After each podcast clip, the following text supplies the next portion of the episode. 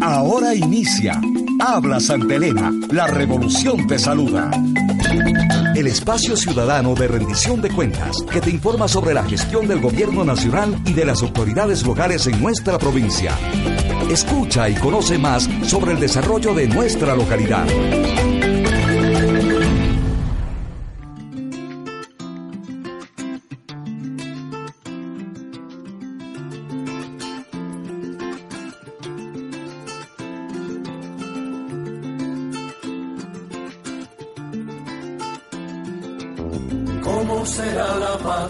Construimos con este sacrificio y esta esperanza? ¿Cómo será la vida sin el martirio? De ver a la pobreza acechando el alma. ¿Cómo será la patria cuando los niños jueguen con la guitarra de la alegría? Debemos consagrarnos toda la vida para que no anochezca a mitad del día. ¿Cómo será la patria sin las hogueras donde se calcinaron huella y camino? ¿Cómo será la patria sin los puñales que en el pasado hirieron hasta el destino. ¿Cómo será la patria sin la violencia? ¿Cómo será la patria sin los traidores? ¿Cómo será la vida sin la tristeza que nos causaron sátrapas y opresores? Mi sueño, desde la humildad de mi patria morena, es ver un país sin miseria, sin niños en la calle, una patria sin opulencia, pero digna y feliz, una patria amiga, repartida entre todos y todas. Ahora, con el corazón les repito, jamás defraudaré a mis compatriotas y consagraré todo mi esfuerzo con la ayuda de Dios y bajo las sombras libertarias de Bolívar y Alfaro a luchar por mi país, por esa patria justa, altiva y soberana que todos soñamos y que todos merecemos. En esta nueva semana de rendición de cuentas, nos es muy grato saludarlos para compartir información que sin duda será de su total interés. Pero antes de aquello, recibamos a nuestra compañera Cintia Pincay. Bienvenida. Gracias, Javier. ¿Qué tal, oyentes en sintonía? Es un gusto poder dirigirnos una vez más a ustedes para transmitirles el resumen informativo de lo que se dio a conocer en su programa Habla Santa Elena. Vamos inmediatamente con la síntesis noticiosa. El lunes 14 de septiembre rindió cuentas en Habla Santa Elena la Dirección Nacional de Espacios Acuáticos, DIRNEA, donde el capitán Vicente Jacome, principal de esta entidad, informó que la Capitanía del Puerto de Salinas cuenta con 11 embarcaciones destinadas a patrullaje y operaciones de rescate en aguas peninsulares para salvaguardar la integridad de los pescadores artesanales de la provincia. Indicó que hasta agosto de este año se reportaron 133 robos de motores en alta mar, de los cuales se logró la detención de un ciudadano, el cual tendrá la audiencia de juzgamiento en los próximos días. A su vez, hizo énfasis en la conformación del Comité de Seguridad Marítima, el mismo que articula esfuerzos con la Policía Nacional, Fiscalía, Subsecretaría de Pesca, entre otras instituciones. Bien, a nivel nacional, la Dirección Nacional de los Espacios Acuáticos es el, el, órgano que subordina a todas las capitanías de puertos y direcciones regionales. Uh -huh. Entonces, eh, actualmente se encuentra vigente el Plan de Seguridad Integral y Protección de los Espacios Acuáticos. Cada, cada capitanía, cada dirección regional en su jurisdicción tiene asignada medios. Aparte de esto, la Dirección Nacional de los Espacios Acuáticos también tiene subordinada un, un, ente operativo, el Comando de Guardacosta. Entonces, diferentes medios se encuentran asignados. Específicamente aquí en la provincia de Santa Elena tenemos asignado alrededor de, de 11 unidades, 8 directamente a cargo de la Capitanía de Puerto y dos unidades dos unidades este, a, cargo de la estación guardacosta fija de aquí de Salina. Entonces, con todos esos medios, eh, cada aquí en este caso eh, se programa, se planifica patrullajes. En las diferentes áreas de, de responsabilidad y empleamos nuestro personal en el quehacer diario para en beneficio de la seguridad de la población que cumple sus actividades en el mar. Capitán Jacob, las eh, áreas donde en su mayoría, según estadísticas reflejan, eh, ya están eh, identificadas. ¿Cómo se está trabajando en este sentido? En, este sentido, la, como le digo, la, en este caso, el área focal se concentra básicamente en las inmediaciones de, del área conocida como la fosa, que está cercana también al límite político internacional, considerando además que también a veces eh, nuestros pescadores pasan más allá de esos límites. En este caso, actúa directamente el Comando de Guardacostas y la Capitanía de Puerto Bolívar, con los medios asignados. Eh, básicamente eh, se analiza los, horarios, ¿sí? La, frecuencia con que se cometen y en función de aquello se realizan los patrullajes. Capitán, usted indica que eh, en ocasiones nuestros pescadores artesanales en Santa Elena pasan frontera. Ah, ¿Cómo, ¿Cómo se puede verificar aquello? ¿Hay el diálogo directo con los pescadores? ¿Ellos son honestos al indicar esto o es precisamente por el lugar donde son contactados? Bueno, hay, hay muchas evidencias. Por ejemplo, eh, tenemos activos dos, dos eh, operaciones de búsqueda y salvamento. Una de ellas ocurrió, las dos de ellas ocurrieron allá, más allá del límite político internacional sur, es decir, ocurrieron en aguas jurisdiccionales del Perú.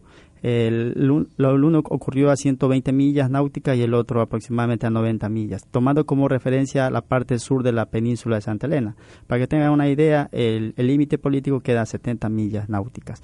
Aparte de eso, en aquellas unidades, embarcaciones que tienen instalado el dispositivo de monitoreo es, es eh, fácilmente eh, identificable cuando estas embarcaciones de pesca artesanal pasan al, otro, al, agua jurisdiccional del otro país. Si bien es cierto, como usted menciona, los robos se hacen, eh, muchos de los robos se hacen en aguas jurisdiccionales peruanas, cerca del límite político internacional.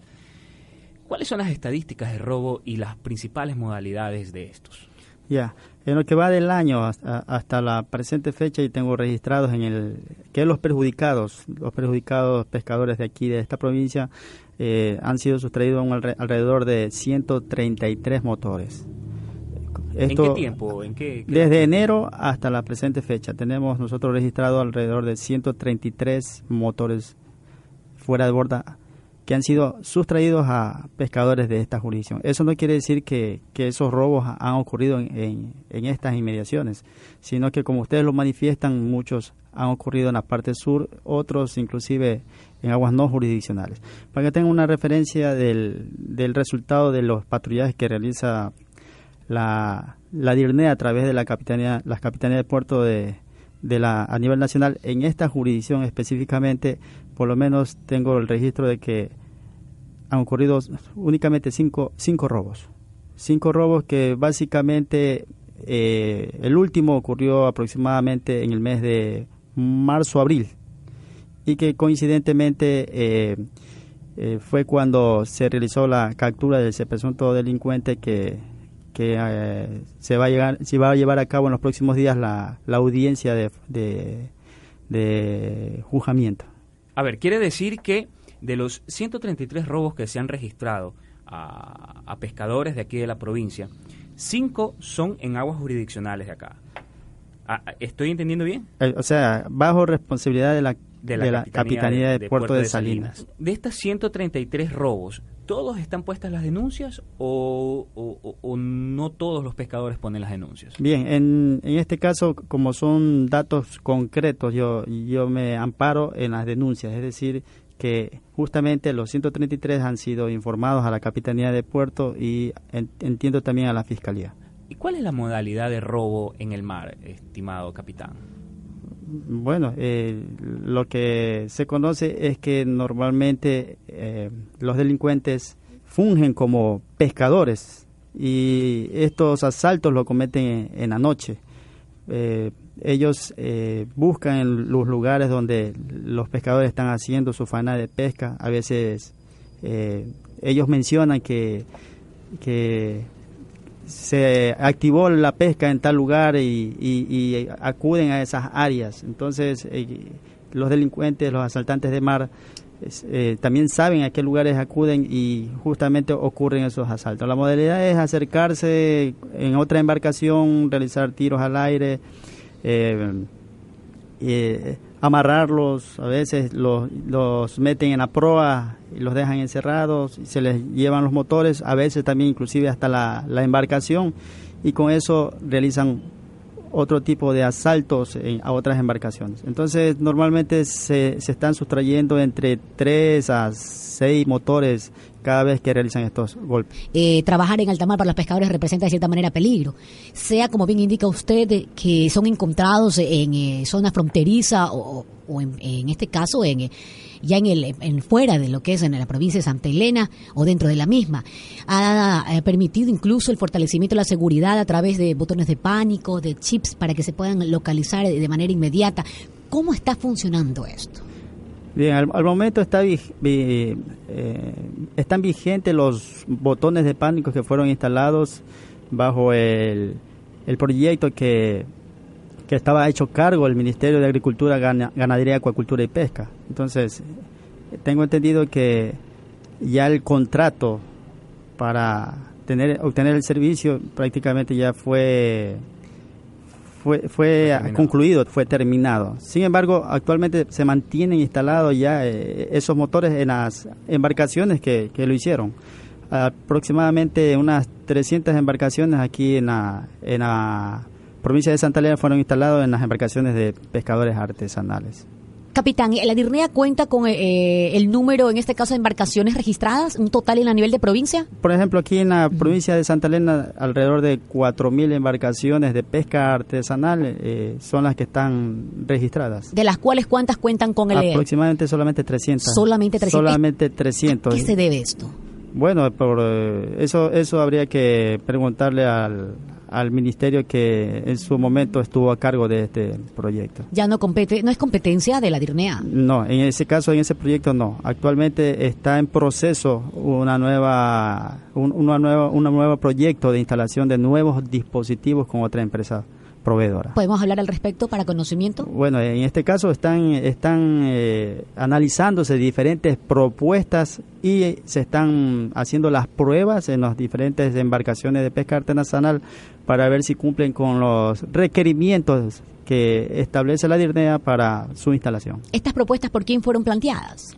Bueno, por la DIRNEA. En este caso hay diferentes empresas. El día viernes estuvimos aquí eh, en Santa Rosa con delegados de una empresa china, en la, los cuales estaban haciendo un análisis de, de qué tipo de embarcación y, y, cómo podrían implementar esos dispositivos. De implementarse este, estas propuestas de seguridad marítima que usted nos está indicando, estimado Vicente Jacome, ¿el presupuesto de dónde saldría?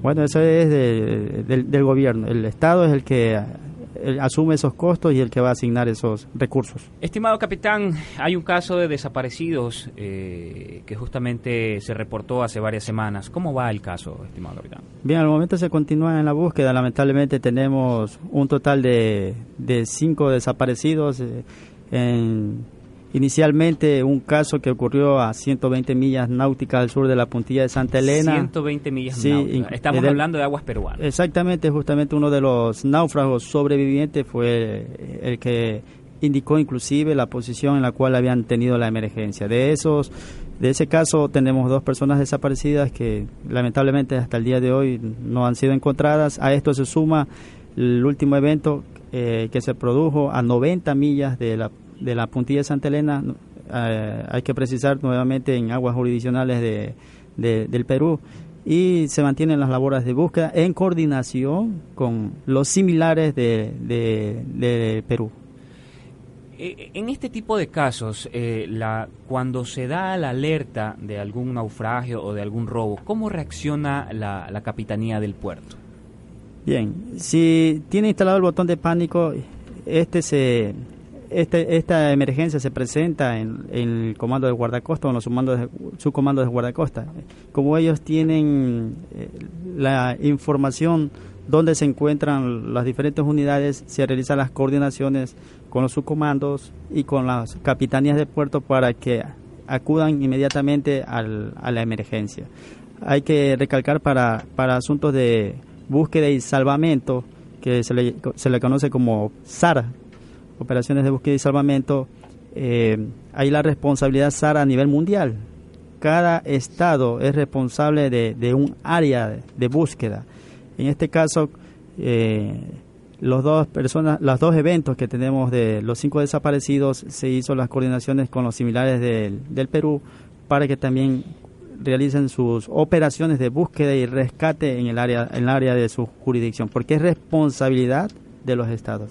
Es una cuestión indelegable y que, hay que ejecutarla inmediatamente. En el caso de los compañeros que fue este, en aguas eh, territoriales peruanas, eh, ¿cómo reacciona la, la, Capitanía del Puerto? ¿Viaja hasta allá o necesariamente tiene que pedirle autorización a, los puertos de, del mm, Perú? No, cada, cada estado, cada país con sus medios realiza la, la búsqueda. A esto se suman también los medios aéreos haciendo la exploración aeromarítima.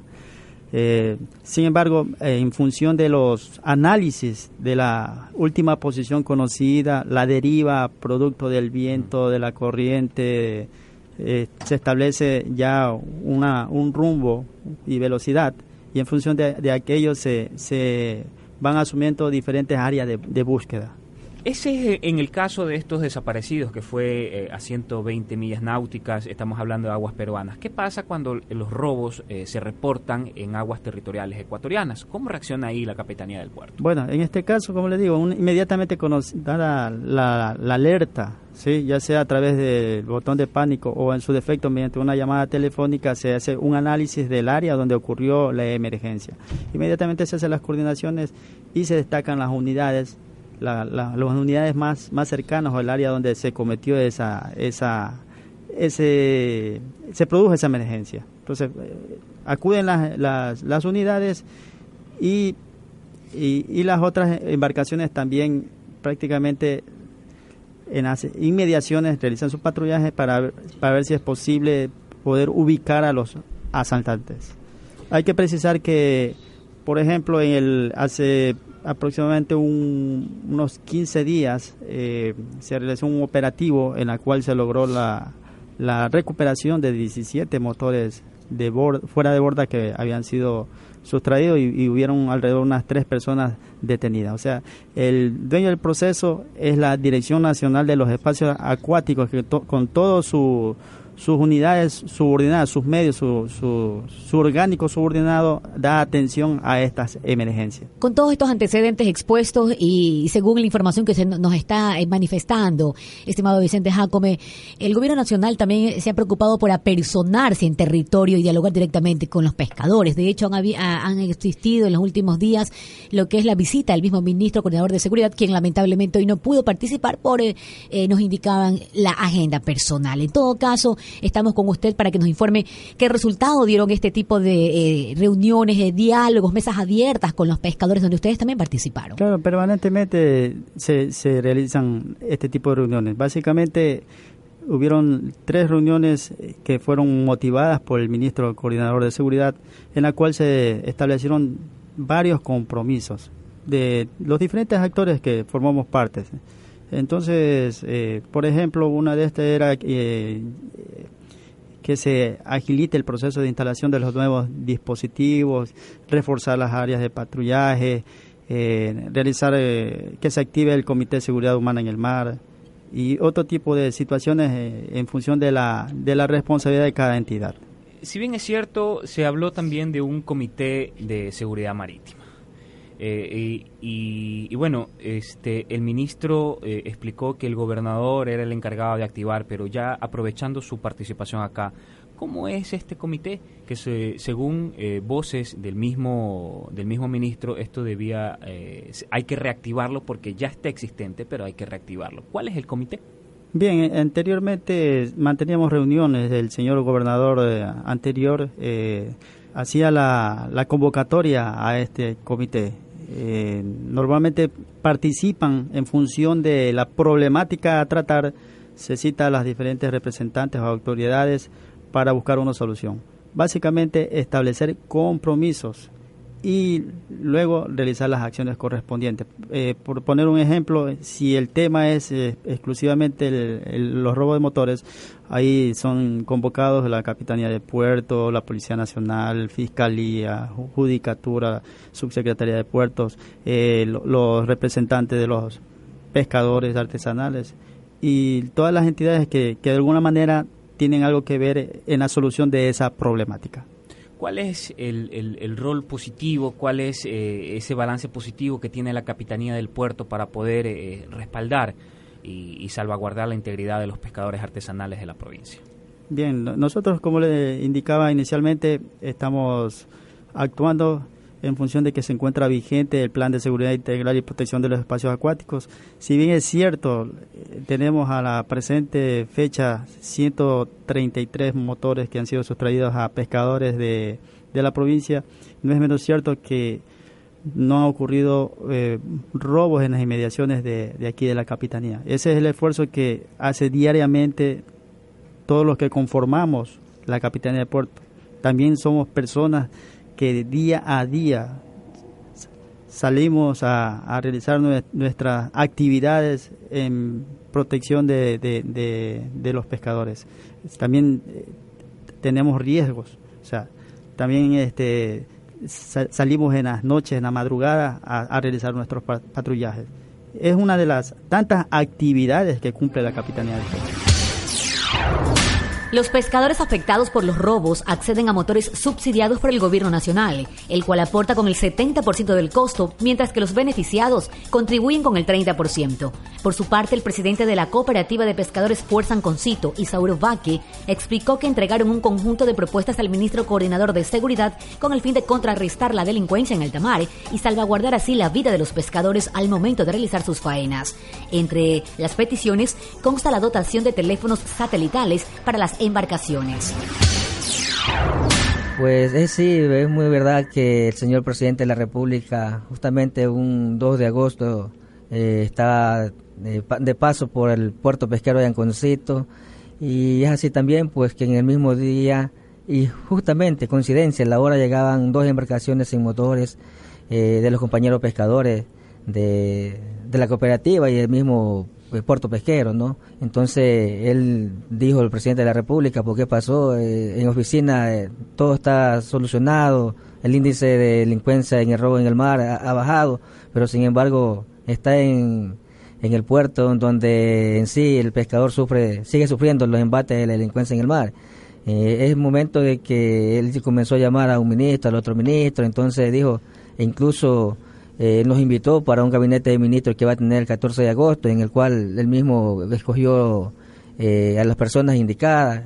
Eh, yo también estuve allá en ese gabinete de ministros, pues entonces nos llamó, le llamó la, llamó la atención mucho el sufrimiento de los señores pescadores endeudados que quedaban, incluso el compañero como él mismo lo manifestó, pues son tres veces que le van robando los delincuentes en las dos ocasiones, pues le devolvió el gobierno a ese mismo indemnizaciones, pues claro, eh, el Estado no es que lo indemniza al 100%, el Estado lo indemniza un 70% y el pescador contribuye con el 30% del costo del, motor, ¿no? Nosotros como pescadores estamos todavía aún a la arriba. Sabemos que el mar es muy intenso, sabemos que las guardacostas que dan seguridad en, en la zona de conflicto que hay entre delincuentes y pescadores, eh, Y el mar es muy intenso y con una embarcación que da ronda por la zona de, de, mayor riesgo, no es suficiente, ¿no? Entonces, eh, desde raíz de, de, esta, de esta reunión que hubo en Pimampiro, pues eh, se han venido dando varias reuniones con el ministro coordinador de seguridad y con la mano de Capitanía de Puerto, pero hay que tratar de solucionar mucho más eh, estos embates eh, de, la delincuencia, porque al decir, escuchar aquí al, capitán Jacome, es verdad que se da patrullaje, pero en sí no, no, no damos la totalidad. Claro, vuelvo a repetir que el mar es muy intenso, ¿no? Y entonces, pues con una sola patrulla eh, es insuficiente. Eh, como en las reuniones que hemos tenido anteriormente, eh, el ministro nos explicaba de que va a, van a, implementar guardacostas para el sector, ¿no? Más problemático, por decir. En este caso, nosotros somos eh, de la provincia y los puertos, tres puertos, los más problemáticos que tenemos aquí eh, actualmente. Eh, bueno, por la, por la, otra zona que también es problemática, la zona de frontera, pues no. y eso no quiere decir que nos roban al, al otro lado de, de, fronteras, sino también tenemos los delincuentes dentro de las costas ecuatorianas. Don Isauro, ¿a qué, ¿cuál fue el objetivo de la presencia de ustedes en este caso como delegación de pescadores artesanales en la provincia al gabinete itinerante donde participaron? Me dijeron que ustedes habían presentado unas propuestas. Así es. ¿Cuáles son? Bien, nosotros, bueno, en, en, raíz de la propuesta nosotros estamos pidiendo lo que es, eh, bueno, el DMS en parte nosotros lo soluciona, pero no es, no es lo que es decir... Realmente que este, activamos el botón de pánico e inmediatamente está la guaracosta ahí. Es algo negativo, por decir, porque yo he, hablado con los pescadores y han dicho, no, que me robaron aquí a las 3 de la tarde y la guaracosta llegó a las 3 de la mañana. Entonces es algo que es muy, eh, es muy complicado de decir, porque como escuchamos el capitán Jacome, es la distancia, ¿no? La distancia, 40, 50 millas, eh, se, se, lleva su tiempo. Entonces, y el, presidente le había indicado que activaban el botón de pánico y inmediatamente estaba la patrulla, la, eh, las naves, las naves, o sea, le hablo de helicóptero o, los aviones no tripulados, pero podría ser que sí se ronda, pero no no, no es en, el, en la hora exacta de, de, de, cuando activan el botón de pánico de los de mes. Y en sí, unos funcionan y otros no funcionan, esa es la realidad. Esa es la realidad, compañeros. Si funciona eh, ahorita lo activo, me, me está dando puntos de señal después de 5 horas, después de 24 horas y eso es algo muy difícil para el pescador ponerse a contactar con, las autoridades. Hoy, hoy estamos pidiendo los teléfonos satelitales. Bueno, es un, es un proyecto, un propósito que, queremos nosotros como para poderlo incluir directamente con el ECO 911 y darle señales eh, activos y, al momento para, para poder que asimismo eh, rescatemos a nuestras embarcaciones o también darle eh, seguimiento a los delincuentes del mar y poder solucionar un parte de, esta esta actividad. ¿En qué comprende esta propuesta? ¿Están ustedes de pronto eh, en la predisposición de contribuir con un porcentaje del costo, también decían? ¿Cómo es la, la propuesta? Así es, nosotros, eh, claro, nosotros esta propuesta los consensamos con toda la dirigencia a nivel nacional, claro, el llamado es de FENACOPEC, FENACOPEC es nuestra, somos filiales a FENACOPEC y es nuestra líder máxima quien los lo, lo hace eh, esta, esta, propuesta y, es consensada con todos los pescadores a nivel nacional. Claro, nosotros no estamos pidiendo que nos den gratuitamente, claro, pero si el Estado tendrá que este, ayudarnos con un 80% que le propusimos allí y nosotros pescadores un 20%, porque eso es lo que, o sea, nosotros pescadores nos gusta colaborar, ¿no? No, no es que queremos recibir todo gratis. Entonces, eh, esto es la propuesta de nosotros, pescadores artesanales. Y bueno, y varias propuestas más que eso, esperemos que que en los próximos días, meses estemos ya listos eh, eh, para eh, analizar esta propuesta. E incluso estamos también pidiendo reuniones con los ministros, varios ministros, ¿no? Entonces, para ver si llegamos a un consenso con la propuesta que necesitamos todo el sector pesquero a nivel nacional. Con los compromisos que hemos adquirido con el señor ministro de Coordinador de Seguridad, se le ve entusiasmo de ayudar. Y más que todo, nosotros creemos que, que sí nos va a ayudar que sí vamos a tener esa, esa, esa oportunidad para, para que los, delincuentes, darle seguimiento y tratar de capturar a los delincuentes. Y claro, no solamente capturarlos, sino que también los dejen entrar donde deben estar para que no estén dando mala expectativa al sector pesquero artesanal y nacional.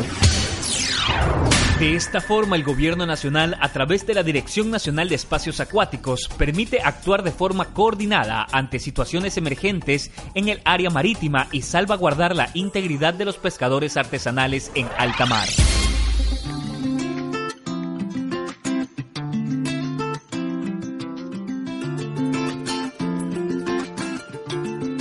Hasta aquí el resumen informativo de su programa Habla Santa Elena. Agradecemos al permitirnos acompañarle cada semana con temas relevantes y que son de su interés. Y les invitamos para que nos sintonicen todos los lunes desde las 7 de la mañana por este dial.